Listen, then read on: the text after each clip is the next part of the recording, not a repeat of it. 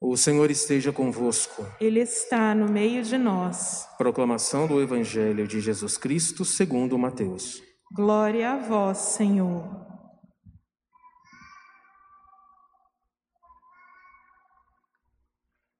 Naquele tempo, disse Jesus aos seus discípulos: Quando orardes, não useis muitas palavras como fazem os pagãos. Eles pensam que serão ouvidos por força das muitas palavras. Não sejais como eles, pois vosso Pai sabe do que precisais, muito antes do que vós o peçais. Vós deveis rezar assim: Pai nosso que estás no céu, santificado seja o teu nome, venha o teu reino, seja feita a tua vontade, assim na terra como nos céus. O pão nosso de cada dia dá-nos hoje. Perdoa as nossas ofensas, assim como nós perdoamos a quem nos tem ofendido. E não nos deixeis cair em tentação, mas livra-nos do mal. De fato, se vós perdoardes aos homens as faltas que eles cometeram, Vosso Pai que está nos céus também vos perdoará. Mas se vós não perdoardes aos homens, vosso Pai também não perdoará as faltas que vós cometestes. Palavra da salvação. Glória a vós, Senhor. Quando você não souber o que rezar, reza o Pai Nosso. Está aqui. A gente ouve muito assim, né? Ah, o que, que eu vou. Padre, eu não sei falar com Deus. Padre, eu não sei rezar. Padre, o que, que eu vou falar com o Senhor? Reza o Pai Nosso. Pai Nosso é a oração mais perfeita que nós temos. Sabe por quê? Porque ela saiu da boca do Filho do Homem. Ou seja, não é uma oração comum, não é uma oraçãozinha qualquer. É uma oração que brotou do coração do Senhor, gente. Então, quando vocês precisarem rezar, quando quiserem conversar com Deus e não terem tanta habilidade de conversar naturalmente com o Senhor Deus, rezem o Pai Nosso. Pronto, acabou. O que nosso Senhor quer é que a gente reze. Qual oração? A que você precisar, a que você escolher, mas portanto que a gente reze.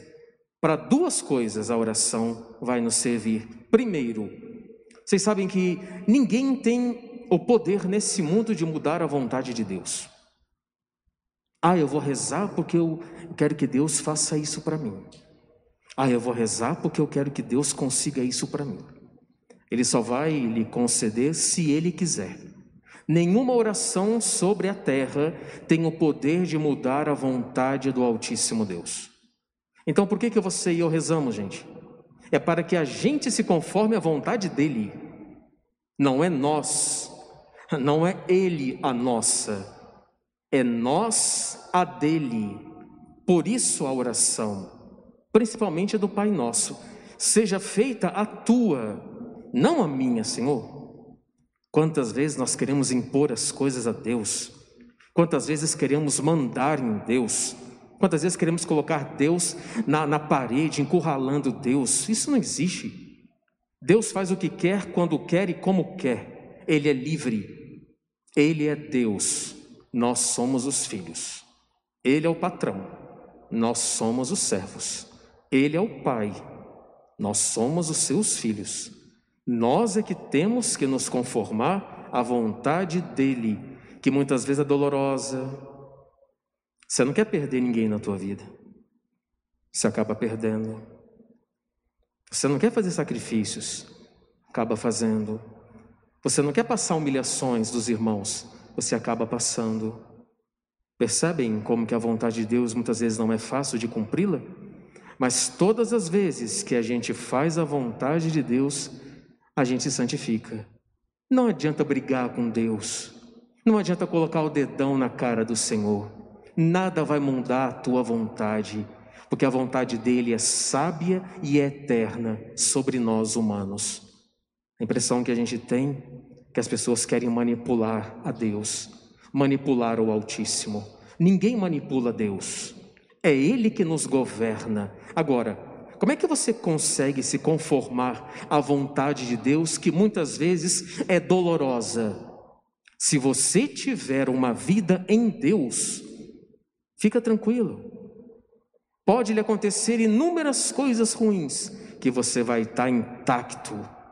Pode lhe acontecer diversos obstáculos, percalços, tristezas, perdas, enfermidades, que você vai estar em pé. Agora, aquelas pessoas que não buscam a Deus, aquelas pessoas que não têm uma vida em Deus, aquelas pessoas que abandonaram a fé, aquelas pessoas que não vão à missa, que não se confessam, que não rezam todos os dias, quando vem um baque, a pessoa desmorona, a pessoa desmonta. Por quê? Porque não tinha uma vida ali, ó, de oração, de fervor. A gente vê isso quando vai muito em, em velório, né? Nós padres vamos muitos em velórios, enfim.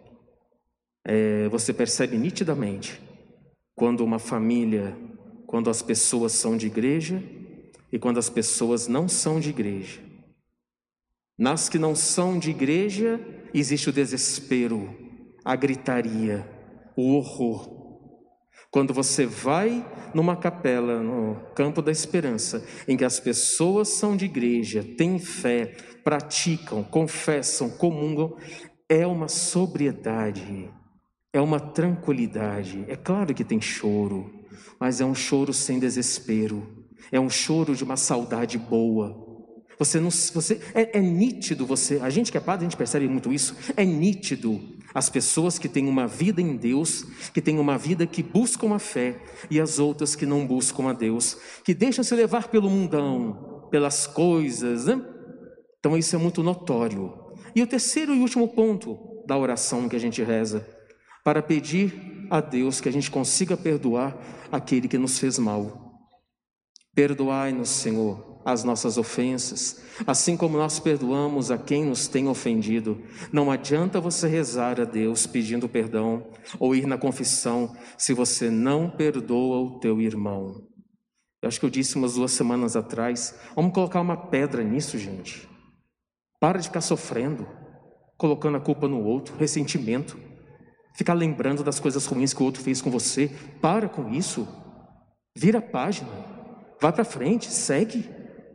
A pessoa fica vivendo aquilo novamente, fica ressentida, fica magoada e fala para um e fala para outro. Acabou isso. A outra parte, como eu disse, não está nem aí. É a gente que fica sofrendo. Já perceberam que é a gente que fica sofrendo?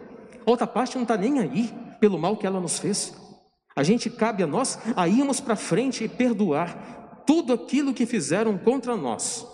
Mas é como eu digo, o perdão não significa ter que ir atrás, sentar no colo, ficar abraçando e beijando. Não é nada disso. Perdoa do fundo do teu coração e deseje o céu para essa pessoa. Engraçado, né? Desejar o céu para a pessoa que nos machucou. É isso que é ser filho de Deus. Antes de ontem vai dizer isso, né? Ame os seus inimigos. O que é amar o inimigo? É desejar o céu. É verdade. É difícil desejar o céu para aquele que pisou no teu pescoço, aquele que lhe traiu, aquele que falou mal de você, aquele que lhe tirou o emprego tão sonhado que você tinha, ou então aquele cargo tão sonhado que você tinha. Não é fácil, eu sei disso. Mas desejem o céu para os vossos inimigos. Desejem o céu, desejem o arrependimento e a conversão para os vossos inimigos, antes que a morte os pegue.